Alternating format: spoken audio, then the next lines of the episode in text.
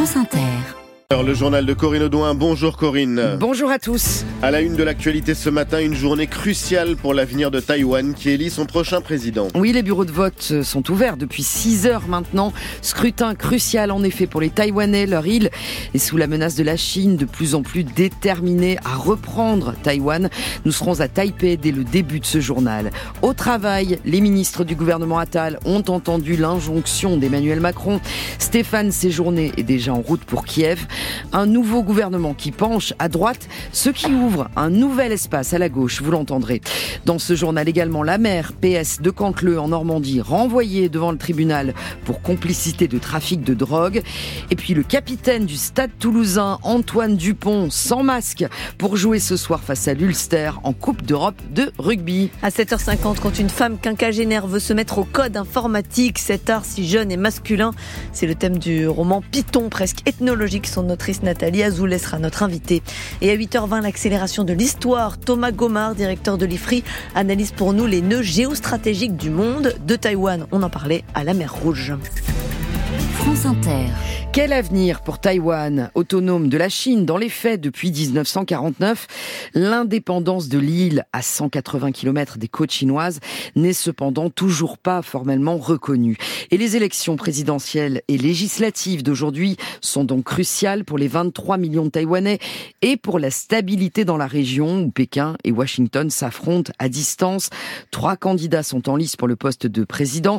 Sébastien Berriot, vous êtes dans un bureau de vote du centre-ville de Taipei, qui a ouvert, je le disais, il y a maintenant 6 heures, et les électeurs sont plutôt nombreux. Oui, dans, un pays qui vit sous la menace de la Chine et où le droit de vote existe depuis seulement 1996, les électeurs ont toujours tendance à se mobiliser de façon importante pour montrer leur attachement à la démocratie. Alors dans le bureau de vote où je me trouve, installé dans l'école élémentaire Fuxing, dans le centre de Taipei, les électeurs étaient en effet présents en nombre dès l'ouverture, tout à l'heure à, à 8 heures.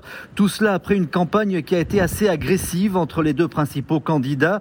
D'abord William Lai, vice-président sortant et indépendantiste, il est le favori des sondages.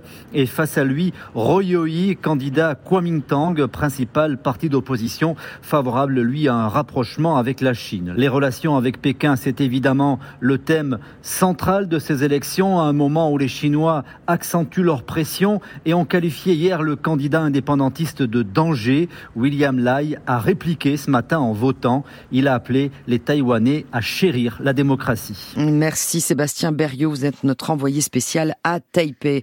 Les États-Unis qui sont en faveur d'un statu quo à Taïwan surveillent le scrutin de près. Il faut maintenir la paix et la stabilité dans le détroit de Taïwan, a dit le chef de la diplomatie américaine Anthony Blinken à ses homologues chinois. Autre point chaud sur la planète ce matin, la mer Rouge. Washington a mené cette nuit de nouvelles frappes contre les installations des rebelles Houthis au Yémen. Les attaques des Houthis contre des navires marchands ces derniers mois en lien avec le conflit entre Israël et le Hamas perturbent le trafic maritime international.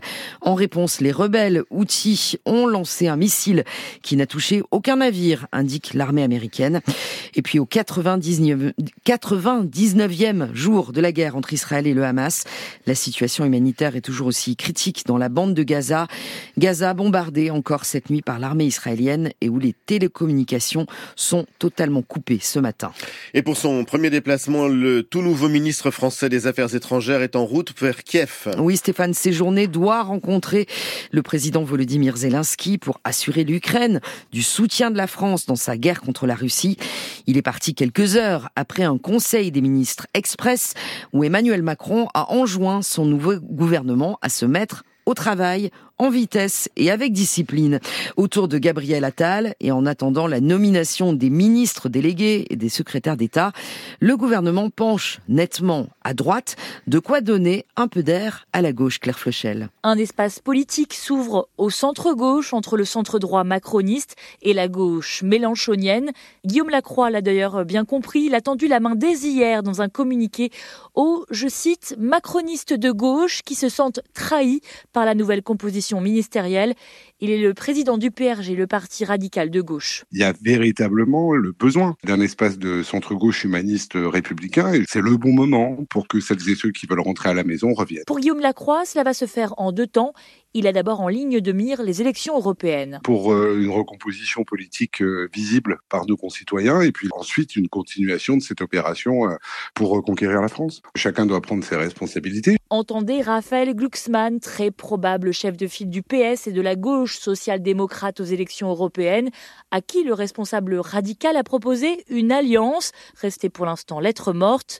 Mais pour la patronne des Verts, Marine Tondelier, l'espace qui s'ouvre à gauche est surtout écolo. Pour les personnes qui avaient pu croire que peut-être, euh, s'ils avaient un peu l'écologie dans un coin de leur tête, que Macron les représentait, je pense que toute illusion est perdue aujourd'hui. En effet, à l'issue de ce remaniement, le ministère de la Transition écologique reste certes sous tutelle de Matignon, mais descend dans l'ordre protocolaire de la sixième à la onzième et avant-dernière place. Claire Flochel du service politique de France Inter. Emmanuel Macron recevra lundi les parlementaires de la majorité avant une conférence de presse mardi.